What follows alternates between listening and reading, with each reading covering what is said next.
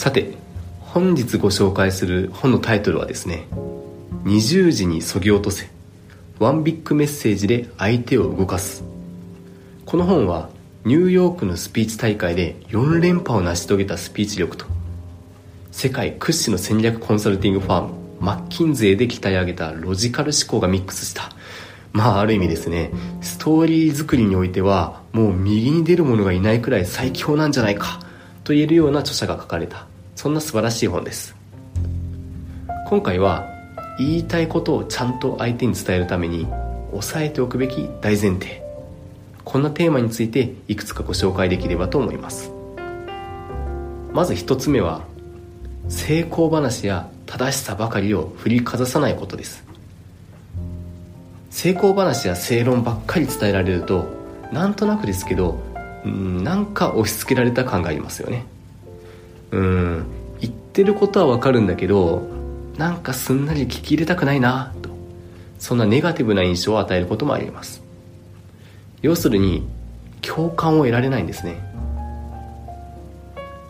では共感を得ようとするためにはどうすればよいかというとそれは失敗談を盛り込むことです。なぜ失敗談の方が共感を得られやすいのか。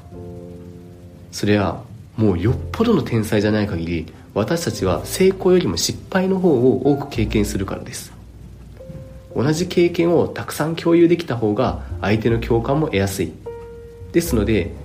成功談や正論よりも失敗談や間違っちゃった話をいくつか盛り込んでみると良いかもしれません。次に2点目がなぜ伝えるのか。この問いを聞き手目線でしっかり考え抜くことです。まあき手の立場に立ってください。これは得てして分かるようで分からないビッグワード筆頭だと思います。まあ上司にですね聞き手の立場に立てとだけ言われて困り果ててしまう人もいらっしゃるかもしれません。少なくとも私はそうでした。しかしですねこの本は聞き手の立場に立つための4つの質問というものを教えてくれます。本当に丁寧で素敵な本です。まず1つ目の質問は聞き手は一体誰なのか。こんな問いです。聞き手がご年配の A さんなのか。はたまた若手の B さんなのか。もしくは取引先の C さんなのか。こんな風に聞き手の顔が浮かぶくらい具体的に聞き手のことを想像します。次に2つ目の質問は聞き手になぜ自分が話す必要があるのか。例えば全く初対面の人からいきなり「これをやりなさい」と言われても相手は戸惑ってしまいますよね。ですのでなぜ改めて自分が相手に話すのかなぜ自分が話すのかこんな論点について立ち止まって考えることが重要です。そして3つ目の質問は聞き手に何をしてほしいか。まあわーっと一生懸命喋って一番言われたくないのは「で何すんの?」でしたり「うんそれで?」まあこんなコメントだと思いますそう聞き手に言われないためにも相手にとってほしいアクションを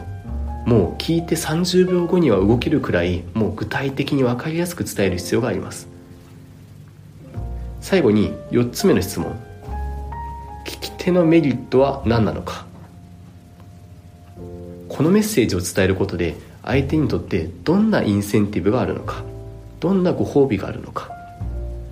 これがないとそう簡単に相手に動いてもらうことはできません。以上の4つの質問ですね。これを自分に問いかけてみると相手の立場に立って考える。このビッグワードの正体にぐんと近づくことができると思います。あとはここまで徹底的に考え尽くすことができれば自分が伝えメッセージもシンプルに20時にそぎ落とすこともできるはずです。他にもですね実際のストーリー作りでしたりストーリーのオープニングやクロージングをどう設計すればいいかそんなコツについてもシンプルにかつ深く書かれているので僕は今でもこの本は本棚に置いてすごく重宝している一冊です。もしもう少し読んでみたいという方がいらっしゃれば私が書いているブログでもご紹介しておりますのでお手元の URL からご覧いただけますと大変嬉しく思います。今日はここまでにします。